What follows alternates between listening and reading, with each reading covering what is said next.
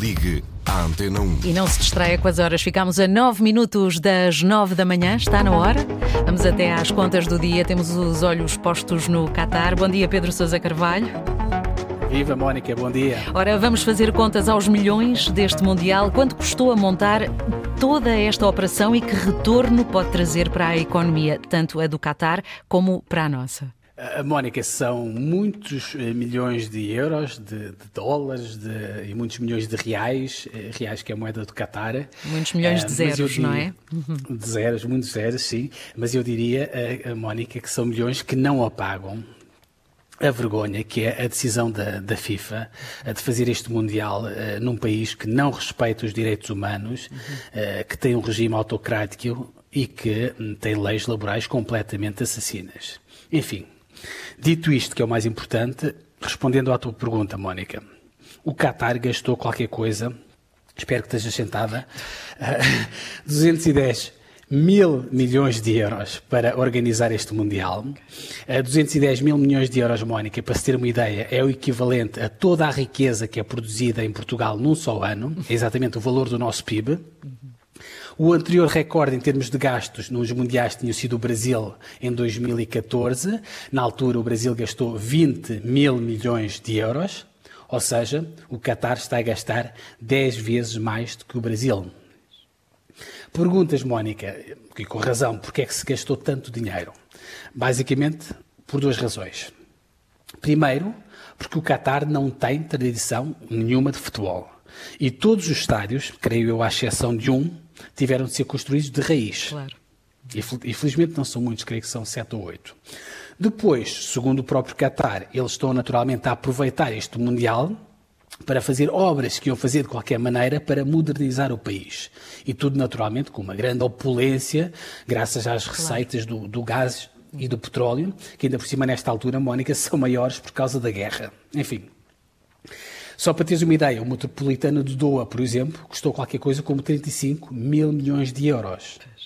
O aeroporto internacional de Doha que lá dentro até tem uma mini floresta tropical, terá custado qualquer coisa como 16 mil milhões de euros. Enfim, é muito dinheiro. Uh, perguntavas também com razão, Mónica, se, se, todo este investimento vai ter retorno, uhum.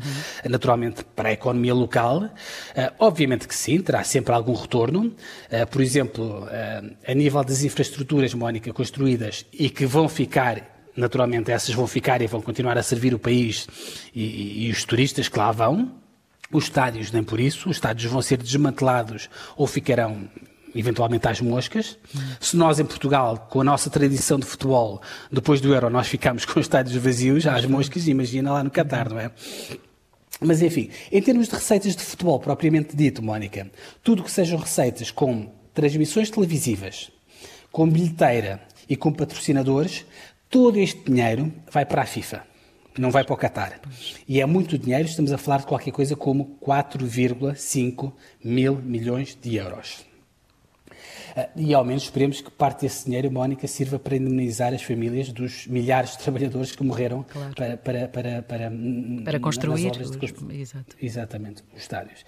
Uh, uh, para Portugal, Mónica, rapidamente, uh, todos os mundiais, obviamente, em que nós participamos, a nossa seleção, mesmo não sendo realizados em Portugal, acabam por ter um efeito muito positivo na economia, tem um efeito positivo sobretudo pelo impacto que tem no consumo, uh, na, restauração, nos restaurantes, portanto, na publicidade. Nesta altura, abres a televisão, todas as marcas fazem campanha, uh, campanhas associadas ao futebol, Verdade. televisões e rádios, uhum.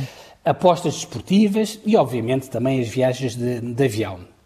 Eh, estes dados, Mónica, são sempre, obviamente, algo subjetivos, mas tem aqui alguma ciência por trás. Por exemplo, as contas do IPAM, o IPAM, portanto, é o Instituto Português de Administração e de Marketing. Uh, o IPAM, portanto, estes dados dizem que o Mundial de 2018 na Rússia teve um impacto na economia portuguesa de 390 milhões de euros.